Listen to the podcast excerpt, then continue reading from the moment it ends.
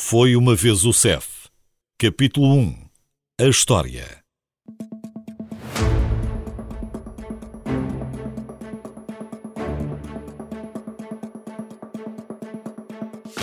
No Estado Novo, a entrada, permanência e saída de estrangeiros no continente e ilhas esteve sempre a cargo de polícias políticas. Entre 1933 e 1945 era uma incumbência da secção internacional da PVDE. Depois, de 45 até 1969, a missão transitou para a PIDE e, por último, entre 69 e 74, essas competências foram exercidas pela DGS. Nomes diferentes, mas sempre a mesma missão. Verificar os postos de fronteira terrestres, marítimos e aéreos, controle de passaportes incluído, impedir a entrada de estrangeiros indocumentados ou indesejáveis, organizar o registro geral e cadastro dos estrangeiros com residência permanente ou eventual em Portugal, aplicar sobre os estrangeiros a vigilância e as multas consideradas necessárias, combater ações de espionagem e reprimir o comunismo com origens exteriores e colaborar com todos os organismos policiais estrangeiros.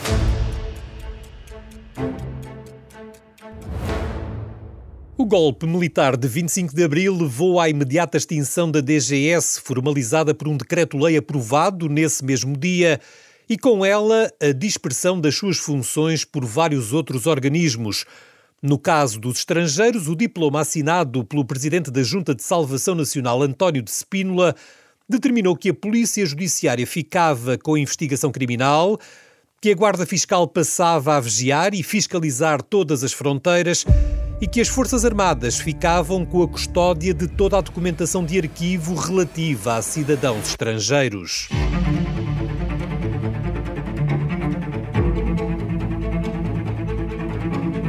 Poucos meses depois, embora já fruto do trabalho de três governos provisórios, dá-se nova mudança na gestão dos estrangeiros. Em novembro de 1974 foi criada a Direção do Serviço de Estrangeiros na dependência direta do então Comando-Geral da PSP. Aí se voltaram a juntar documentos, fiscalização e investigação, mas não as fronteiras, porque essas continuaram a estar a cargo da Guarda Fiscal, força que dependia do Ministério das Finanças. Mas o trabalho começou a ser tanto que essa versão durou pouco mais de ano e meio. Em junho de 1976 passou a chamar-se apenas Serviço de Estrangeiros e autonomizou-se.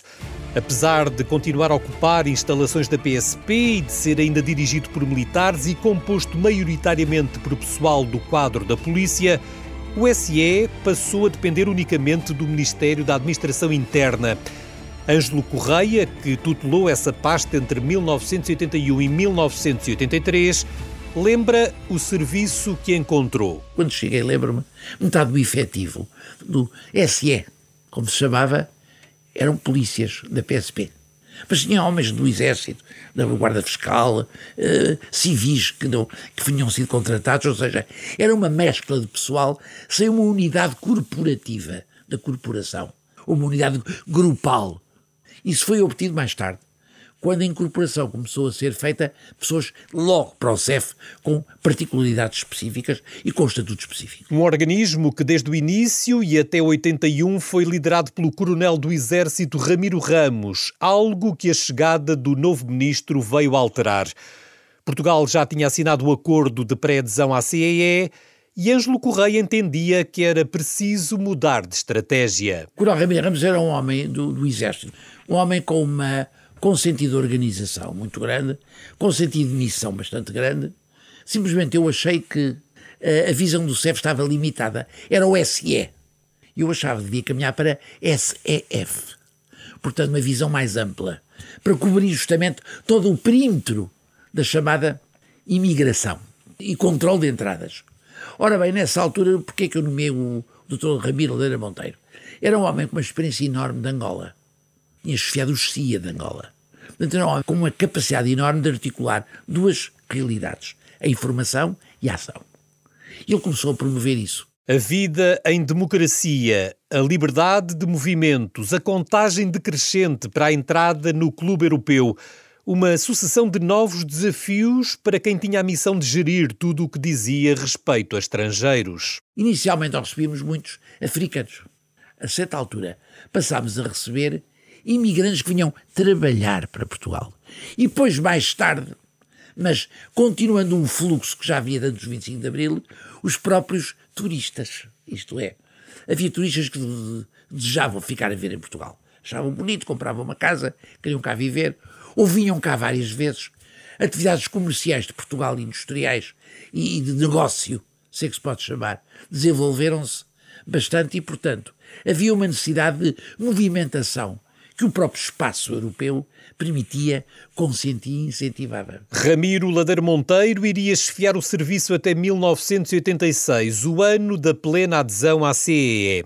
Foi ele, com as orientações dos primeiros ministros Pinto Balsemão, Mário Soares e Cavaco Silva, que foi preparando o SE para o desafio europeu. A passagem de uma visão localística, nacional, do controle interno, dos, de, digamos, dos, dos, estrangeiros, passou a uma, a uma noção de osmose entre Portugal e Europa. E, portanto, havia necessidade de encontrar fórmulas organizativas que acompanhassem essa movimentação para entroncar Portugal dentro da mesma lógica europeia que os outros países tinham, estavam mais avançados. Foi nesse sentido que o Dr. Cavaco lançou esse movimento de reorganização do CEF e que o CEF adquire a sua primeira capacidade em pessoas, sobretudo. Ainda se viviam os primeiros dias de Portugal na CEE, quando se dá uma inesperada mudança na liderança do serviço.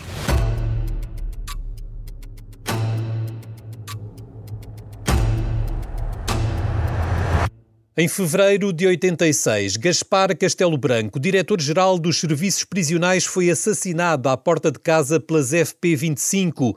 E essa foi a gota d'água para que o poder político decidisse desbloquear o início de funções do SIS, o primeiro serviço de informações civil do regime democrático. Cavaco Silva, que era primeiro-ministro há apenas quatro meses, chama o diretor do SE, Ramiro Ladeiro Monteiro, para lançar a nova secreta. De imediato, nesse mesmo mês de fevereiro, na chefia do Serviço de Estrangeiros ficou o coronel de Infantaria Renato Botelho Miranda, e foi ele que conduziu o organismo à sua definitiva transformação em CEF. Em dezembro desse ano de 86, num despacho assinado pelo então Ministro da Administração Interna Eurico de Melo, o SE ganhou o F de Fronteiras.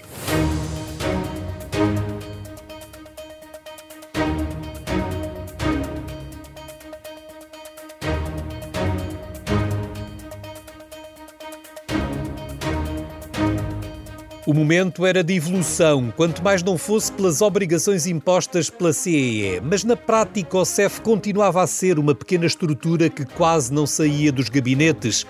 Talvez por isso, em 1988, dá-se nova mudança na chefia. Daniel Sanches, procurador do Ministério Público, até aí diretor adjunto da Polícia Judiciária, é chamado para assumir a direção do CEF. Não tinha nenhuma vertente ainda operacional, não existia nem estava em formação na altura. O CEF já existia legalmente, portanto tinha uma lei orgânica, mas faltava-lhe toda essa vertente operacional ainda.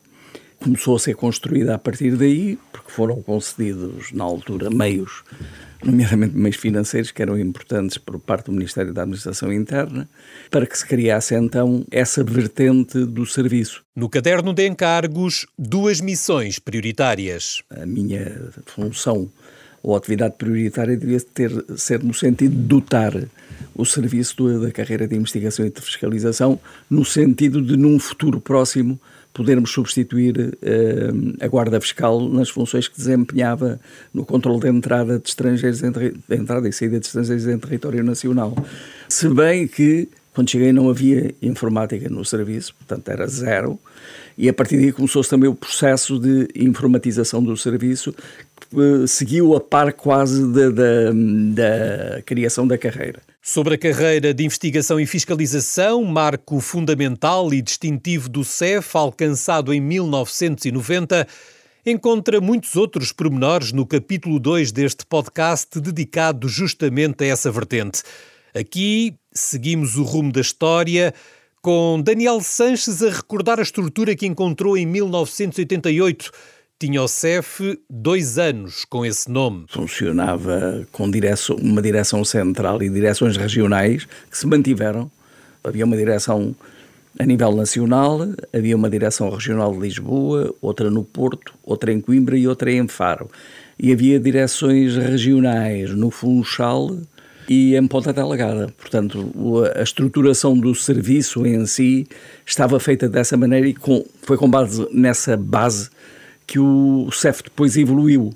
Portanto, na parte meramente administrativa, essa parte já estava feita. Apesar de tudo, já uma razoável implantação geográfica, se bem que muito dependente de outros serviços. A instalação que estava emprestada, que se via melhor, era a Direção Regional de Lisboa que estava instalada num edifício da PSP onde funcionava o Corpo de Segurança Pessoal, eh, no centro de Lisboa, e portanto havia um, um andar ou dois que tinham sido disponibilizados uh, ao, ao serviço de estrangeiros. Uh, ao nível do país, era quase tudo arrendamentos, a maior parte eram arrendamentos. Haveria um caso por outro de cedências qualquer maneira, a partir daí começaram-se também a adquirir instalações próprias. Daniel Sanches lembra um episódio que exemplifica a dependência que na altura ainda havia de outras entidades. Era extremamente limitativo, era mero favor. O favor era tão grande que eu, quando cheguei ao serviço e visitei a direção regional de Lisboa, a polícia não me deixou entrar no edifício. Eu não entrei por a porta onde entravam os, os utentes, ia, ia, ia com o diretor regional para entrar por outra porta, o polícia que lá estava tinha ordens para identificar toda a gente que não me conhecia de lado nenhum. E por mais que o diretor regional dissesse que eu era o diretor-geral do serviço, ele disse que estava, não, não ligava a isso e tinha ordens concretas, ou me identificava ou não entrava, portanto eu não tinha sequer acesso às instalações da direção regional.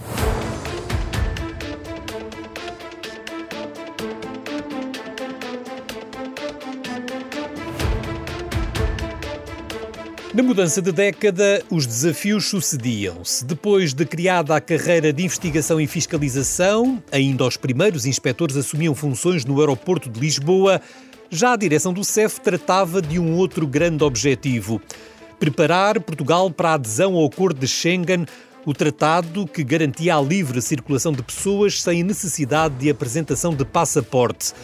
A União Europeia ainda se chamava CEE, tinha nessa altura apenas 12 Estados-membros e Schengen era um grupo ainda mais pequeno de apenas seis países.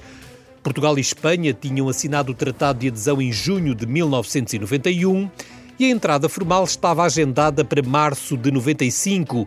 Mas antes era preciso acertar os termos. Daniel Sanches recorda negociações difíceis e criativas. Foram algumas discussões difíceis antes de nos aceitarem, eh, nomeadamente porque nós tínhamos alguns, alguns problemas constitucionais até. Não, um dos problemas graves era hum, o problema da aplicação da prisão perpétua. Tínhamos o problema das extradições. E conseguiu-se entrar com uns anexos ao acordo em que os países que tinham prisão perpétua tiveram que declarar que nunca aplicariam na prática podia ser aplicada, mas na prática nunca excederia 25 anos ou 20 anos, cada um disse lá o, seu número, e foi a maneira de conseguir superar isso, porque de resto não era, não era possível para nós, nem para eles, eles também não queriam que nós entrássemos e dizer então, se, se, nós tivermos alguém que é, que é aplicável a prisão perpétua e que está em Portugal, vocês não nos, não nos extraditam esse indivíduo, não poderíamos extraditar. Os limites constitucionais eram o principal tema de debate com os países que já faziam parte de Schengen, a Alemanha, França, Bélgica, Holanda, Luxemburgo e Itália, mas não eram os únicos. Para esses países, Portugal tinha na altura um outro problema – excesso de brasileiros a entrar com vistos de turismo. Um outro problema era o problema do Brasil. Havia uma forte imigração brasileira para a Europa e Portugal era a plataforma de entrada, a principal plataforma de entrada. E eles queriam se defender disso, até porque os brasileiros gozavam de um período mais largo com o visto turista. E isso para eles, para alguns países, nossos parceiros em Schengen, era um problema tremendo, porque isso permitia-lhes sem fronteiras, ainda por cima físicas, eh, passarem por todos os países. Nós tivemos que assumir quando houvesse situações dessas, Portugal assumiu que os recebia. Teríamos essa obrigação de os acolher. Com negociações mais ou menos difíceis, a data cumpriu-se e com ela as novas regras para quem viajava de países Schengen. Uma das consequências foi a abolição de fronteiras terrestres. Primeiro estranhou-se e depois entranhou-se. Lembro-me que fui à primeira fronteira aberta, como experiência ainda, perto de Moura, combinámos com os espanhóis à abertura. E tudo para mim era estranho naquilo realmente. Os carros passavam, não havia, não havia absolutamente nada. As pessoas podiam passar a pé ou de carro, obviamente passavam de carro aqui numa fronteira que não tem nenhuma, nenhuma terra muito próxima. E realmente estranhou-se. Passado um ano, posso lhe confessar que se fossem mandadas fechar as fronteiras, porque sempre puderam, não é? Já era estranho porque se criaram, de facto, medidas compensatórias que eu julgo que superavam a garantia do fecho da fronteira, nomeadamente a troca de informações entre os Estados.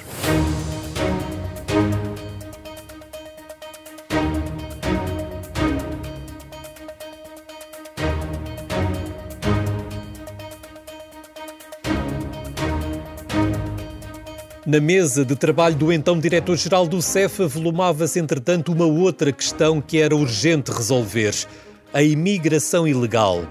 No início da década de 90 não havia estaleiro de obras, exploração agrícola ou espaço de diversão noturna onde as ações do CEF não encontrassem um elevado número de estrangeiros em situação irregular. Muitas vezes eram mais os trabalhadores ilegais do que os outros e, consoante a fonte, já se falava em números que andariam entre as 50 e as 100 mil pessoas em situação irregular. Chegou-se à conclusão de que o, número de ilegais em Portugal era extraordinariamente alto. Não havia qualquer ação de fiscalização que se fizesse na altura, já como pessoal habilitado do CEF, que não se encontrassem inúmeras, inúmeros imigrantes ilegais. Muitas vezes seduzidos pelo próprio patrão, que só lhes daria emprego é, no caso deles não se regularizarem ou tentassem essa regularização. Daniel Sanches descreve um processo exigente. O processo não foi fácil. Eh, nós chegámos a ter, na altura, carrinhas do serviço nos bairros, nomeadamente aqui em Lisboa, mas não só, com altifalantes a exortarem nos bairros onde sabíamos onde existia uma maior quantidade de, de estrangeiros por regularizar, a convidá-los a dirigirem-se aos serviços do CEF ou aos serviços que se montaram até nas juntas de freguesia, para que as pessoas pudessem fazer o seu pedido e regularizar-se. Porque eles tinham, ao fim e ao cabo, tinham medo de se dirigir ao serviço para proceder à regularização alguém lhes metia na cabeça que o objetivo era expulsá-los do território nacional. Apesar das garantias do Estado, a resistência à legalização era evidente. Muitos deles acabaram por nos dizer que não se queriam regularizar porque iam ganhar menos. Porque o, as entidades patronais lhes diziam que estava regularizado, tinha que fazer proceder a descontos, etc, etc. Obviamente que tinha. E que isso dava-lhe um ordenado menor. Portanto, era uma estupidez irem-se regularizar. Eles continuariam muito bem em território nacional sem esse tipo de problema, não é? Feitas as contas, nesse ano de 1992 foi ainda assim possível legalizar mais de 39 mil pessoas. A década de 90 foi decisiva na construção legislativa e orgânica do CEF, não só do ponto de vista interno, com a criação da carreira de investigação e fiscalização e a atualização da lei orgânica do serviço, mas também no âmbito da sua atividade. Neste caso, com os primeiros regimes legais para o controle de entradas, a que se vulgarizou chamar Lei dos Estrangeiros, as diretivas europeias a que Portugal começava a estar obrigado ou, como já aqui vimos, as regularizações extraordinárias de ilegais. Houve mais duas, uma em 1996, a outra em 2000. Uma década de intensa atividade, muitas vezes polémica, gerida politicamente por seis ministros da administração interna, três do PSD e três do PS, e também por dois diretores do CEF. Para além de Daniel Sanches, que saiu em 1994 para ser diretor do SIS, na liderança do CEF seguiu-se António Lencastre Bernardo, um tenente-coronel na reserva que já tinha sido diretor adjunto da Judiciária e chefe da Casa Militar do Presidente da República Ramalho Yanes. Esteve sete anos à frente do serviço, durante os quais se destacam a construção e aprovação de uma nova lei orgânica, a preparação e execução do segundo processo extraordinário de legalização de imigrantes e a preparação e acompanhamento da Expo 98, até aí o maior evento internacional jamais realizado em Portugal. Processos jurídica, política e operacionalmente complexos. Por essa altura, na primeira década do século XXI e muito por força da Lei Orgânica de 2000, os inspectores formados nos dois primeiros cursos já ocupavam diversos cargos de chefia, o que já incluía adjuntos da Direção Nacional. Mas até que um deles chegasse mesmo a número um, o CEF ainda foi dirigido por dois magistrados. Primeiro, Júlio Pereira, um procurador-geral adjunto que vinha de três anos como diretor adjunto do SIS e que, entre 2001 e 2003, deixou marca sobretudo na atualização da legislação relativa aos títulos de residência, mas também preparou mais um curso de admissão de inspectores, a pensar no Euro 2004 que Portugal estava a organizar. Depois, Gabriel Catarino, um juiz desembargador que vinha de pouco mais de um ano como diretor adjunto da PSP na área dos recursos humanos e que, entre 2003 e 2005, para além de participação ativa na segurança do europeu de futebol, também é recordado pelo impulso que deu à investigação criminal, nomeadamente no investimento e protagonismo que dedicou à DCIPAI, a Direção Central de Investigação, Pesquisa e Análise da Informação. A mudança de paradigma no que à liderança do serviço diz respeito aconteceu em 2005. António Costa, então ministro da Administração Interna do primeiro governo de José Sócrates, escolhe para diretor, pela primeira vez na história do CEF, um inspetor de carreira. Manuel Jarmela Paulos, com apenas 40 anos, no CEF, desde o primeiro curso da carreira de investigação em 1990, foi promovido a número 1 e tornou-se o sétimo diretor do serviço. Nessa data, abril de 2005, já levava quatro anos como diretor adjunto. Fernando Silva, companheiro de Manuel Paulos no primeiro curso em 1990, agora inspetor, coordenador superior e último diretor nacional da história do CEF, diz que o serviço reagiu bem e com naturalidade à ascensão de um homem da casa. O Manuel Paulo já era diretor nacional adjunto, tinha áreas fundamentais, tinha as fronteiras, tinha a dimensão internacional, tinha a parte também de, de documentação de, de, de estrangeiros, eu acho que foi encarado com, com alguma normalidade. O Dr. Manuel era uma pessoa muito consensual e, e, chegava às carreiras todas, não, não, era um, não era uma pessoa muito ligada exclusivamente à carreira de investigação e fiscalização. A esta distância, Fernando Silva conclui que Manuel Paulo chegou à liderança com características dos três diretores de quem tinha sido adjunto. A visão internacional de Lencastre Bernardo, o cuidado jurídico de Júlio Pereira e a operacionalidade de Gabriel Catarino. Conhecia a casa e as suas carências. Muda muita coisa. Primeiro porque ele, ele identifica algumas, algumas dificuldades, por exemplo, a questão da informática. E esse é o grande salto do CEF ao momento em que o CEF está à frente de todas as forças e serviços de segurança neste país em termos de uh, inovação e em termos de capacidade informática.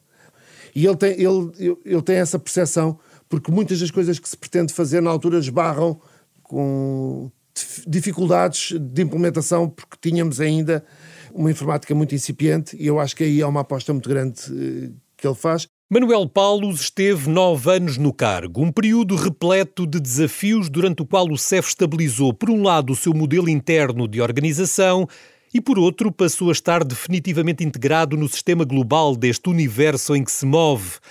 O diretor do CEF chegou inclusive a ser vice-presidente da Frontex. Anos que foram também de profunda transformação tecnológica.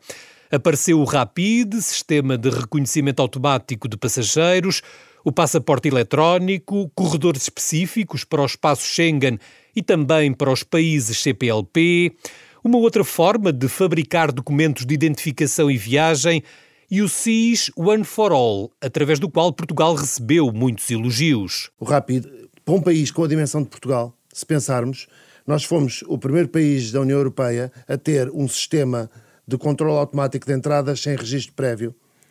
Que a questão do SIS One for All é também, e isso é um grande, o grande trunfo da presidência portuguesa de 2007. Os países todos da Agenda 2000 e que depois entram na União Europeia, se não fosse, na altura, essa, essa ideia de fazer um, uma espécie de um bypass com o sistema que já existia, foi, só foi possível porque o CEF estava efetivamente na altura muito à frente em termos informáticos.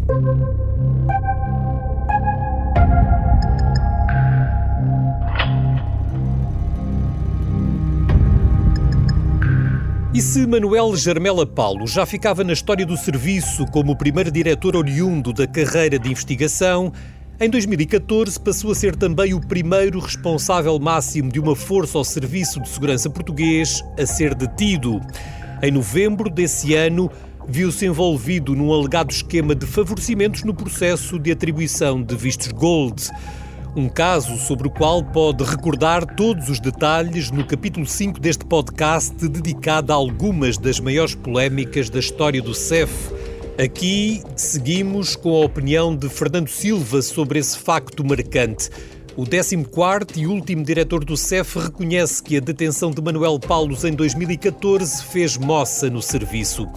Fernando Silva lembra que isso aconteceu durante um governo social-democrata de Pedro Passos Coelho, que tinha um assumido desejo de criar uma Polícia Nacional onde o CEF deixaria de existir como tal.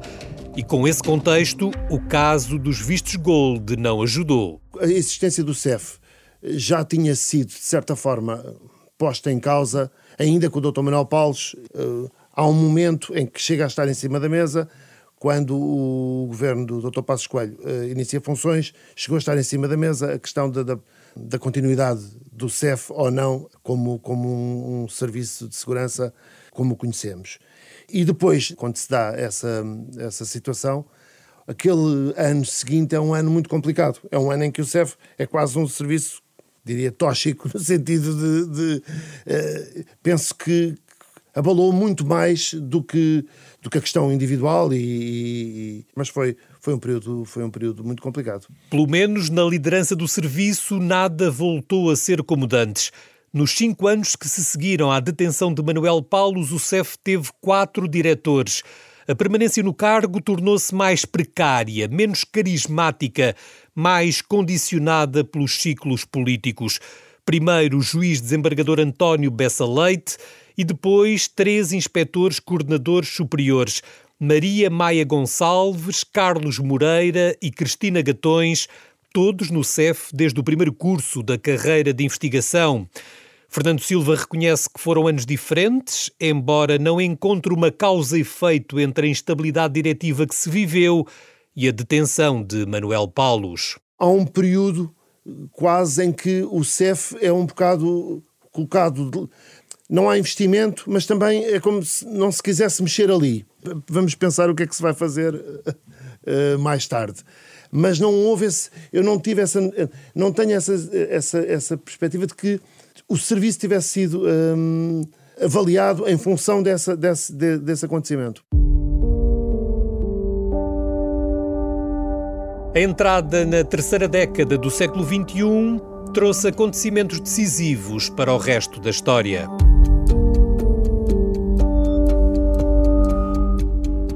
Dia 12 de março de 2020, um cidadão ucraniano de 40 anos morreu numa sala do espaço equiparado a centro de instalação temporária do aeroporto de Lisboa. Foi vítima, dizem os três tribunais que já apreciaram o caso, do tratamento que ele sofreu por parte dos inspectores do CEF e não só. Uma negligência inconsciente que, mesmo sem intenção de matar, acabaria por ser fatal. Tendo coincidido com o aparecimento da Covid-19, o caso começou por não ter um grande impacto. Perdia-se no alinhamento das notícias que davam conta do avanço do novo coronavírus.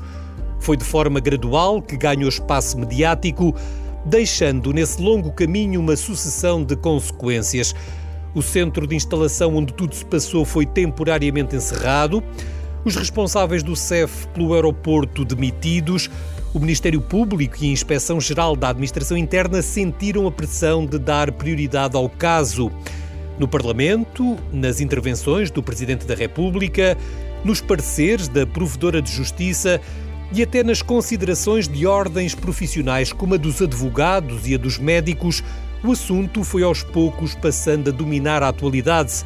No final de setembro desse ano de 2020, o Ministério Público acusou três inspectores do CEF de homicídio qualificado e uma semana depois a IGAI acrescentou que havia outros nove inspectores alvo de processos disciplinares por ação ou omissão. É o momento em que o caso ganha novos contornos, onde a gravidade dos factos deixa de ser pronunciada no condicional. Se dúvidas houvesse, a então diretora nacional do CEF acabou com elas numa entrevista que em novembro concedeu à RTP. Cristina Gatões classificou o caso como o pior da história do CEF e usou a palavra tortura para descrever o que aconteceu naquela sala do aeroporto. Um cidadão ucraniano, Ior Omeniuk, sofreu aqui tratamentos que conduziram à sua morte. É evidente que enquanto não percebermos todos o que se passou aqui, acho que nenhum de nós dorme descansado com uma morte destas às costas. Esta é claramente a, a pior uh, situação que o CEF uh, alguma vez viveu. O que se passou aqui, não tenho grandes dúvidas sobre uma, uma situação de tortura evidente. A pressão política já não era apenas sobre o ministro da Administração Interna, já se fazia sobre o próprio primeiro-ministro. Por essa altura, nove meses depois da morte de Yoromniuk, no dia 9 de dezembro de 2020, um comunicado do gabinete do ministro Eduardo Cabrita anuncia duas coisas: a saída de Cristina Gatões da liderança do CEF e o início de uma reforma que previa o fim do serviço. No dia seguinte, Eduardo Cabrita aprova em Conselho de Ministros o pagamento de uma indemnização à família da vítima e responde às perguntas sobre se acha que tem condições para continuar no cargo. Congratulo-me pelo facto de ter estado quase sozinho perante o desinteresse de todos os comentadores, perante o desinteresse da generalidade da comunicação social. Eu congratulo-me que, neste momento, tantos que não perceberam nada do que foi dito não ligaram nada àquilo que eu disse em março, em abril, que agora estejam justamente preocupados com esta situação. Bem-vindos. Bem-vindos ao combate pela defesa dos direitos humanos. Já sobre a reestruturação que acabara de lançar, garante que só se explica pelo facto de estar no programa do governo. Este quadro definido no programa do governo, naturalmente, não pode ter começado a ser discutido a semana passada porque está no programa de governo desde há mais de um ano e eh, porque tal não seria de todo possível.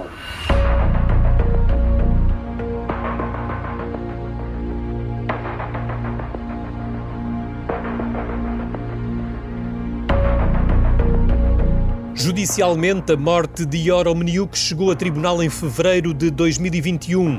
E sobre esse caso encontra mais pormenores e opiniões no capítulo 5 deste podcast, que já sabe é dedicado precisamente aos casos mais polémicos da história do CEF. Aqui seguimos outras consequências.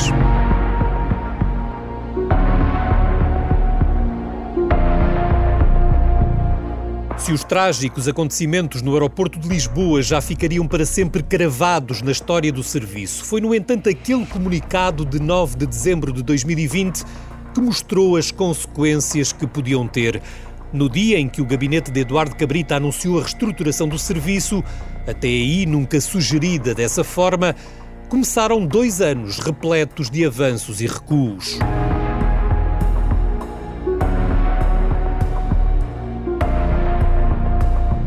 Reafirmando que Cristina Gatões não era a pessoa certa para a reestruturação anunciada, o ministro da Administração Interna anunciou dias depois que a tarefa era entregue ao Tenente-General Luís Francisco Botelho Miguel.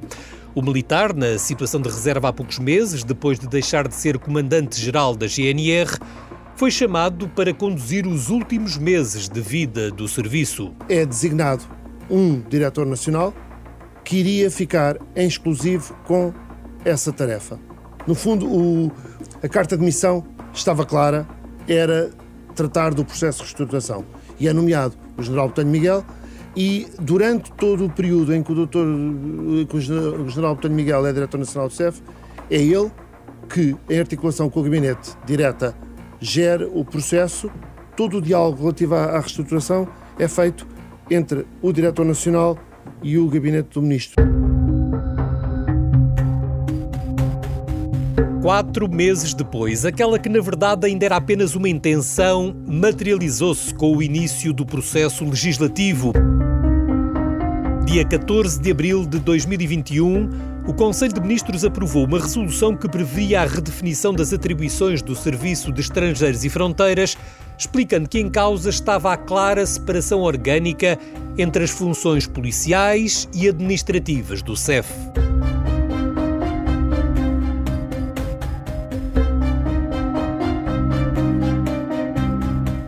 No Parlamento, o PS aceitou as sugestões do Bloco de Esquerda e, juntos, também com o voto da deputada Joacine Catar Moreira, aprovaram a 22 de outubro a lei que previa a extinção do CEF.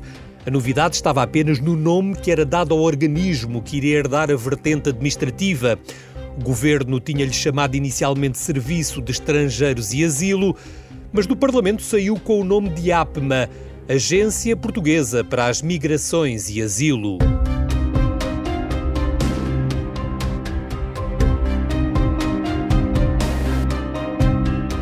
Apesar de manifestar dúvidas sobre a personalidade jurídica da futura agência, o Presidente da República promulgou a lei dia 7 de novembro. O diploma foi publicado em Diário da República uma semana depois, dia 12, prevendo a sua entrada em vigor 180 dias depois, ou seja, a 11 de janeiro de 2022. Mas, ainda nesse mês de novembro de 2021, no dia 26, por proposta do Partido Socialista, a lei é congelada por um período de seis meses. Embora nessa altura já estivessem convocadas eleições legislativas antecipadas e já se soubesse, portanto, que a decisão de avançar ou não com a reforma seria sempre do governo que se seguisse, a bancada do PS justificou o adiamento com a pandemia, que continuava a exigir bastante do CEF. A decisão foi publicada a 16 de dezembro, definindo uma nova data para a entrada em vigor. Passou a ser o dia 13 de maio de 2022. Ainda antes do final do ano, a 3 de dezembro, o ministro Eduardo Cabrita pede admissão na sequência da acusação do Ministério Público ao motorista que o conduzia no dia em que um trabalhador foi mortalmente atropelado na A6. Até que houvesse um novo governo, o dossiê de reestruturação do CEF passou para as mãos de Francisca Van Dunen, que durante quatro meses acumulou justiça e administração interna. Das eleições de 30 de janeiro de 2022 saiu uma maioria absoluta do PS e com ela a reafirmação de todos os planos anteriores. A reestruturação do CEF era para manter, dizia o programa eleitoral, disse depois o programa do governo e confirmou finalmente o novo ministro da Administração Interna. Mas antes, ainda uma surpresa. No final de março, na véspera da tomada de posse do novo executivo, o homem que tinha sido escolhido para concluir a reforma apresentou a demissão. O tenente-general Botelho Miguel alegou motivos de saúde e deu por terminada a sua comissão de serviço a um mês e meio da extinção do CEF. Foi dos primeiros despachos assinados por José Luís Carneiro enquanto ministro da Administração Interna. Para o que faltava fazer na reestruturação do CEF, foi escolhido Fernando Pinheiro da Silva, um inspetor coordenador superior, oriundo do primeiro curso de 1990, que há três anos vinha resolvendo problemas aos sucessivos ministros. Tinha assumido a direção de fronteiras de Lisboa logo após a morte do cidadão ucraniano no aeroporto, foi adjunto na direção do general Botelho Miguel e finalmente chamado para gerir o inesperado vazio na liderança. Como todas as outras missões que lhe tinham sido dadas até aí, Fernando Silva considerou esta mais uma ao serviço da causa pública. Mesmo não questionando o caminho já percorrido, chamou a atenção para o atraso que se registava. para a quase impossibilidade de cumprir os prazos definidos. Eu, quando assumo funções de Diretor Nacional do CEF, o CEF tem uma lei cuja entrada em vigor está prevista para, sensivelmente, um mês depois da minha posse. Por isso, todo o trabalho já estaria numa fase. Era suposto estar numa fase mais adiantada, porque também depois dá-se aquele problema que é: nós estamos praticamente quatro meses com o governo em gestão, em que não eram possível ser tomadas decisões mais estratégicas.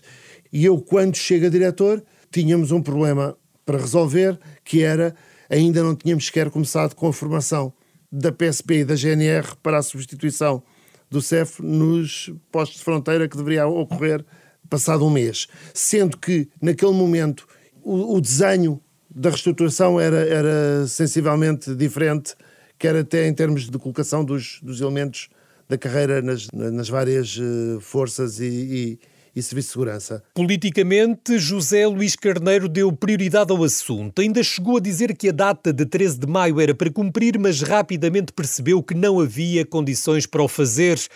No dia 22 de abril de 2022, o ministro anunciou o segundo adiamento da reestruturação, desta vez por tempo indeterminado. Por entendermos eh, que há dimensões desta transição institucional e desta reestruturação que não estão uh, suficientemente amadurecidas e depois de uma avaliação uh, efetuada com as forças e serviços que participam nesta transformação, uh, entendeu o Conselho de Ministros deliberar pela opção de fazer entrar a lei em vigor por altura da aprovação do decreto-lei que eh, constituirá eh, e que instalará a Agência para as Migrações e para o Asilo. A data se trata, de facto, de um adiamento sine die. José Luís Carneiro reconheceu nesse dia que o processo não tinha o amadurecimento necessário para prosseguir dentro do calendário definido. Foi possível observar in loco e verificar que há níveis de amadurecimento diversos e uh, um dos níveis de amadurecimento que exige uh, um outro tempo de amadurecimento tem muito que ver com a formação quer da primeira, quer da segunda linha, no que diz respeito aos, eh, às funções de controle de fronteira aeroportuária. São, digamos, níveis de formação que exigem, eh, digamos, um tempo de amadurecimento eh, e, em função disso, o nosso primeiro dever é mesmo um dever de responsabilidade para com aquilo que é o essencial. Mais importante do que o calendário é mesmo garantir aos portugueses que a transição que vier a ocorrer seja uma transição eh, segura, serena e que suscite confiança nas suas instituições, porquanto o valor da segurança é mesmo um valor primacial eh, nas funções do Estado. Um discurso muito diferente do que vinha sendo politicamente usado até aí, mas sem mudanças de fundo na estratégia a seguir. O que tem estado em causa e o que está em causa é separar as funções policiais das funções administrativas. Esse objetivo é, é mesmo um objetivo programático que foi sufragado uh, nas eleições, ou seja, não é um objetivo do ministro A, do ministro B ou do ministro C. faz parte de um compromisso político estabelecido e assumido perante o Parlamento.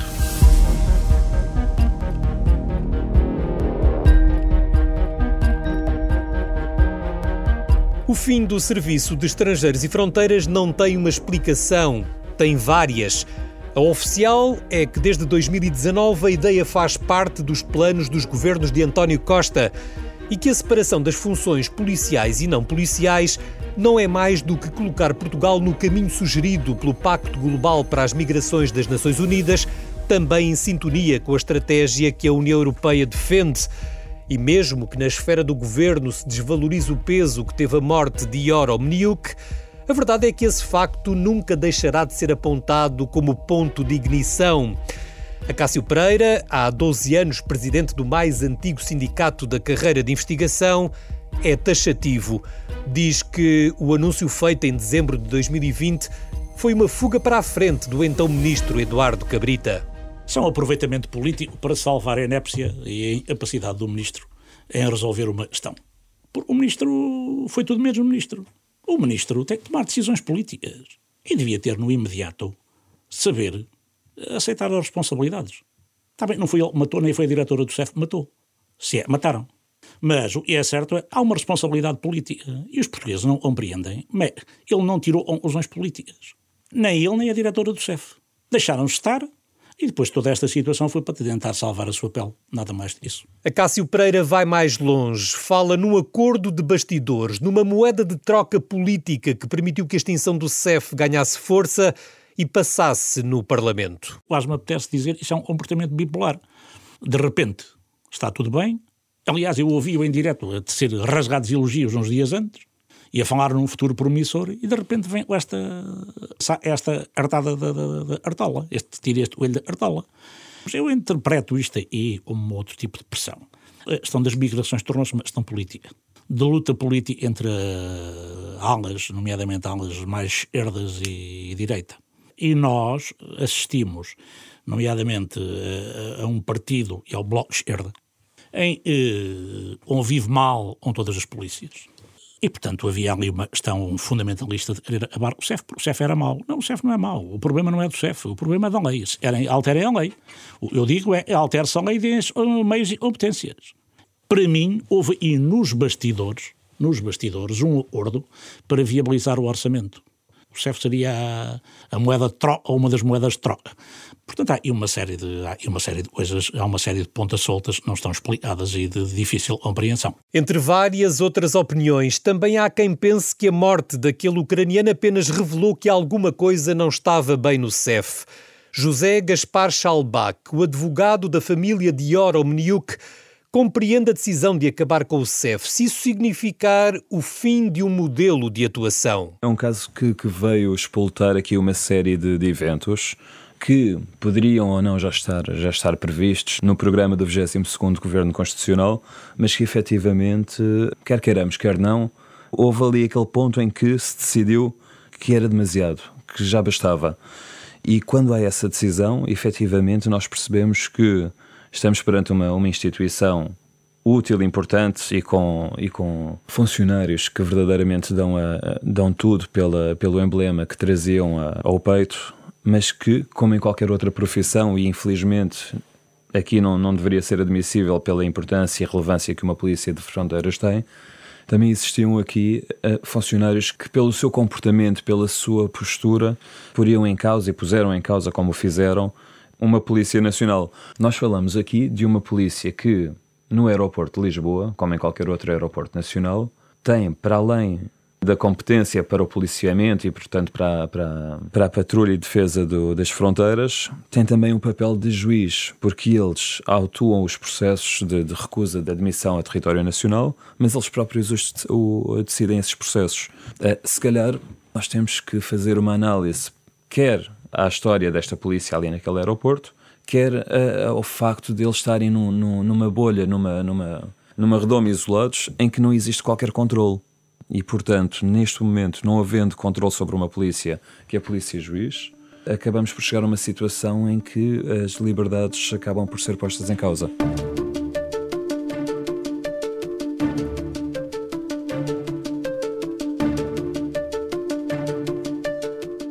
Trinta e seis anos depois de criado, o CEF vai desaparecer. Os cerca de 1.600 funcionários, bem como as competências, as missões e o património, vão ser distribuídos por cinco entidades tuteladas por três ministérios. As três polícias que vão receber os inspectores da carreira de investigação e fiscalização, a Judiciária, a PSP e a GNR, e os dois organismos que vão integrar os trabalhadores com funções não policiais, a APMA, a nova Agência Portuguesa para a Migração e o Asilo, e o IRN, o Instituto dos Registros e Notariado. O último diretor do CEF diz que nunca funcionou por estados de alma e que desta vez, por maioria de razão, essa é a melhor forma de encarar o momento. Fernando Silva remete para outro dia a sua opinião pessoal sobre o fim do serviço. Por agora, desde que os direitos dos funcionários estejam assegurados, resta cumprir a lei eu encaro, eu encaro com naturalidade. É, é, quando eu cheguei, houve outros que fecharam a porta para nós entrarmos. Quando o CEF surge como CEF em 86, estas funções foram desempenhadas na PJ, na, na PSP. Eu acho que o chip tem que mudar. A decisão foi tomada. Muito daquilo que penso guardo, guardo para mim, porque, porque não, é, não é essa a minha função aqui, é para cumprir. E eu estou aqui para, para fazer cumprir na medida mais justa possível e esperando que seja uma mudança que se venha a revelar boa no futuro.